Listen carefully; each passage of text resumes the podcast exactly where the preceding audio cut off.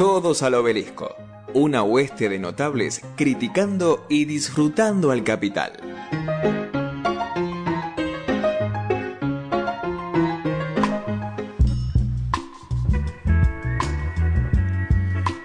Doce y 10 del mediodía en toda la República Argentina. Seguimos al aire en Todos al Obelisco en esta mañana fría en Buenos Aires. Bueno, lo prometido es deuda, les dijimos que íbamos a hablar de Patricia Bullrich. Ustedes saben que esta semana aparecieron algunos afiches sin firma, afiches apócrifos vinculándola a su pasado en Montoneros, o más bien recordando su pasado. Así que para hablar de este tema estamos en contacto con Ricardo Rajendorfer, periodista policial, uno de los más destacados de la Argentina, escritor y autor del libro Patricia de la lucha armada a la seguridad, una biografía no autorizada de Patricia Bullrich que vio la luz en el 2019 por la editorial Planeta. Ricardo, ¿cómo estás? Joaquín Rodríguez Freire, Mariano Tomeo te saluda. ¿Qué tal? Un gusto estar hablando con ustedes. Bueno, primero que nada, muchísimas gracias Ricardo, sabemos que estás con, con, mucho laburo, así que gracias por hacerte el tiempo. Bueno, quería preguntarte para romper el hielo, allá en 2019, cuando vos publicaste este libro, Juntos por el Cambio, estaba en retirada, el gobierno de Mauricio Macri, hoy en día, eh, ¿qué, te produce ver a Patricia Bullrich eh, teniendo posibilidades concretas de ser la, próxima presidenta de, los argentinos? Bueno, este, como vos bien dijiste, este libro se terminó de escribir, se publicó cuando el gobierno de Patricia Bullrich estaba en retirada, ¿no? Es decir, este, merecería agregarle un nuevo capítulo que abarque desde este momento hasta el presente, ¿no? Lo que sí le rezo a Dios no tener que agregar dos capítulos. No sé si me explico. Sí, compartimos. Sí, eh, en eso estamos realmente. Pero bueno, eh, en aquel momento cuando veías que se acababa el gobierno de Mauricio Macri, se puede hablar de fracaso en cuanto a lo que se veía lo político, pero bueno, el saqueo fue bastante contundente. En ese sentido no, no fue un fracaso. ¿Augurabas que Patricia Bullrich iba a poder sobrevivir o salir tan airosa de lo que fue ese gobierno? Mirá, no lo descartaba porque esa es una de sus especialidades, o sea, sobrevivir a toda una serie de, de cataclismos al cataclismo que significó eh, la dictadura militar, o sea, eh, la disolución y eh, la persecución a los militantes del espacio político que ella había integrado, entre otras 30.000 personas, este, además de, además supo sobrevivir al menemismo del cual, de la cual, del cual ella no fue ajena, supo sobrevivir a De la Rúa, del cual ella no solo no fue ajena, sino una protagonista este, particularmente salada con el tema de, de 13% a los jubilados que le sacó, eh, supo sobrevivir al, al macrismo, este, o mejor dicho, al gobierno macrista, y bueno, digamos, esa es una de sus especialidades, sobrevivir. Y este, ella desde luego cifra esa supervivencia en este, cambiar de espacios, en cambiar de ideología como quien cambia de camisa, ¿no? Lo cual este, podría interpretarse o a raíz de ello se podría interpretar que ella tiene una personalidad cambiante, tiene un cerebro tal vez algo flexible, pero pienso que no, pienso que no porque, digamos, desde que nació ella sigue siendo la misma persona y en realidad su único ideal es la acumulación de poder, este, sea como sea, y siempre al lado del ganador de turno ya sea Galimberti, Menem, De la Rúa, Macri, solo que en ese momento, y eso es tal vez el único detalle distintivo con respecto a su estado, ella se autopercibe, ella se percibe como la ganadora de turno. Buenos días, Patán. Acá te saluda Mariano. Te quería hacer una consulta. Recién hablabas de esa supervivencia y hiciste como un lineamiento historiográfico en cuanto a, todos los lugares que transitó Patricia Bullrich. Uno cuando habla con mucha gente, con el por ejemplo, me ha tocado con algún taxista o con gente en la calle y demás, preguntarle y hablar sobre Patricia Bullrich y mencionarle no su pasado de antaño montonero, sino su pasado reciente en la Alianza y decirle que fue parte de ese gobierno, la gente no lo registra, no lo recuerda y le retrotrae esto que vos mencionabas del 13% de los jubilados y la gente lo, lo ignora ese pasado que la verdad que no es muy lejano. ¿Vos cuál crees que es el secreto para poder ser de tan camaleónica y que no quede eh, los lugares por los que transitó en la memoria de la gente. Como así, por ejemplo, queda eh, Massa en la memoria de la gente, que ha sido parte de la UCD, que ha sido parte del kirchnerismo, ¿sí? Mira, eso más que con su habilidad, digamos, es un, una circunstancia objetiva que a, ella, que a ella sin duda la beneficia, ¿no?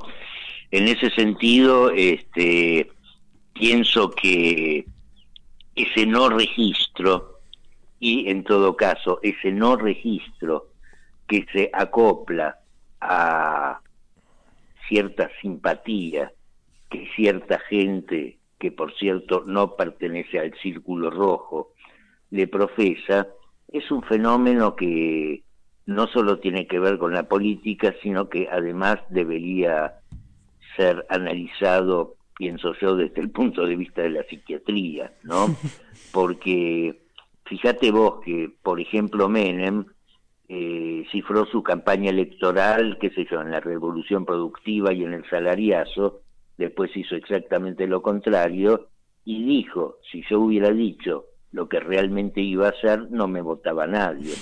Ahora se ve que las circunstancias han cambiado y este, no solo Patricia Bullrich, sino todos los candidatos de, esa franja que este, ocupa no solo la derecha, sino una extrema derecha que ahora se expresa con más, este, entre comillas, libertad que en tiempos anteriores, este, digamos, cifran sus campañas políticas enumerando cada una de las calamidades que van a hacer. No ocultan el ajuste, no ocultan la represión, no ocultan más privatizaciones, no ocultan la eliminación de empresas públicas y de ministerios, este, y sin embargo, digamos, lo hacen con el férreo convencimiento de que así obtendrían el voto de sus futuras víctimas. Una cosa, digamos, realmente para ser analizada en profundidad. Estamos hablando con Ricardo Rajendorfer en base a su libro Patricia de la lucha armada a la seguridad. Ricardo, quería preguntarte, bueno, esta semana se conocieron o salieron a la luz afiches eh, con Patricia Bullrich en su etapa en Montoneros, afiches apócrifos, ¿no? Un poco intentando, como se dice mal y pronto, prenderla a fuego. Eh, ¿Qué opinas de esto que se vuelva sobre su pasado? ¿Crees que, que impacta de algún modo en su precandidatura electoral, teniendo en cuenta a la base a la que apunta ella? Mira, no lo sé realmente, no lo sé porque, digamos, el marketing, que es uno de los puntos más débiles de mi formación, francamente, ¿no? Y también de los que hacen marketing, aclaro.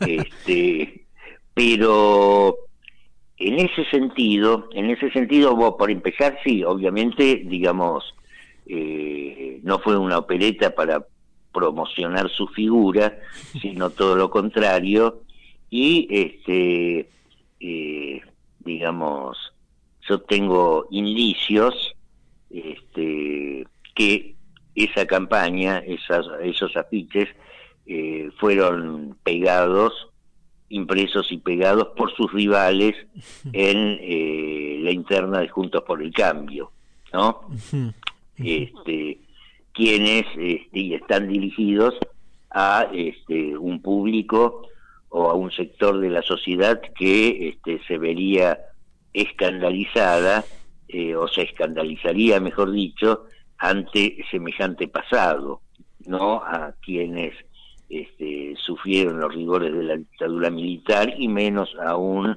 en quienes, digamos, en la década del 70 estuvieron cerca de la llamada tendencia revolucionaria del peronismo, ¿no? O sea, no fue una cosa para favorecerla, sino para perjudicarla, ¿no? Por un lado. Y por otro lado, este, ella misma trata de esconder ese, ese pasado este, lo cual tiene que ver desde luego con eh, las nuevas ideas este, a las cuales está abrazada, que tienen que ver con el negacionismo, este, ella tilda el terrorismo de Estado como parte de una, entre comillas, guerra fracticida, lo cual, digamos, es un horror conceptual, este, y eh, se identifica, reconoce, reconoce que fue una militante de base de la JP y que no había pertenecido a la organización Montoneros, ¿no? Cuando eso es absolutamente falso. Sí, Ricardo, te quería preguntar, ¿no? Vos que has dedicado buena parte de tu vida a estudiar el comportamiento de las fuerzas de seguridad, has investigado mucho sobre eso.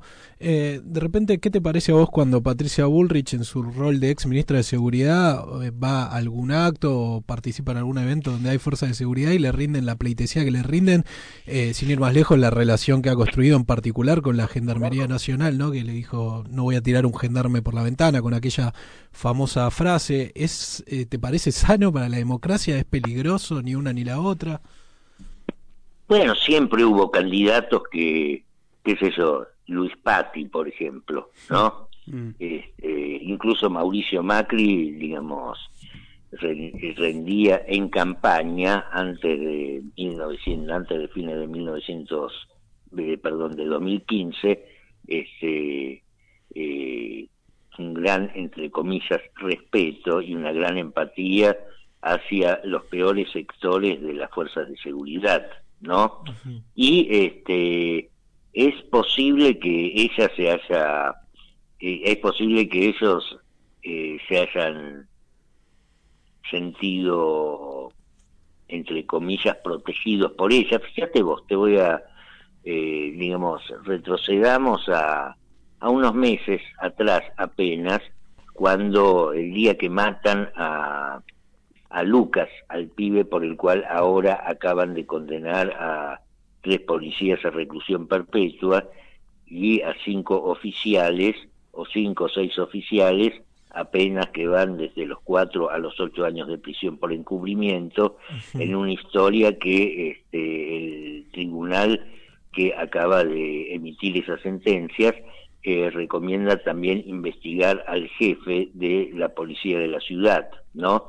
Ella entonces dijo en una entrevista este, hecha creo por Luis Majul en la señal La Nación Más, a pocas horas de haberse cometido ese asesinato, que este, el tribunal destacó el carácter racista de este, en la carátula este, puso claramente odio racista, bueno, ella dijo, bueno, yo, este, los tipos fueron inmediatamente pasados a disponibilidad, como se hace en estos casos, ¿no? este, pero la Burrich dice, yo jamás hubiera hecho eso, yo jamás hubiera hecho eso porque es un mal mensaje a la sociedad, es un mal mensaje castigar a los policías que matan por odio racial, ese era en realidad su mensaje, ¿no? O sea, digamos, frente a, una ministra así, digamos, la fuerza de seguridad este, le rinden pleitesía por la ilusión de impunidad que eh, una política de, de esa calaña les confiere, digamos, a sus cuadros más violentos. Respecto a esto, te que quería hacer una consulta.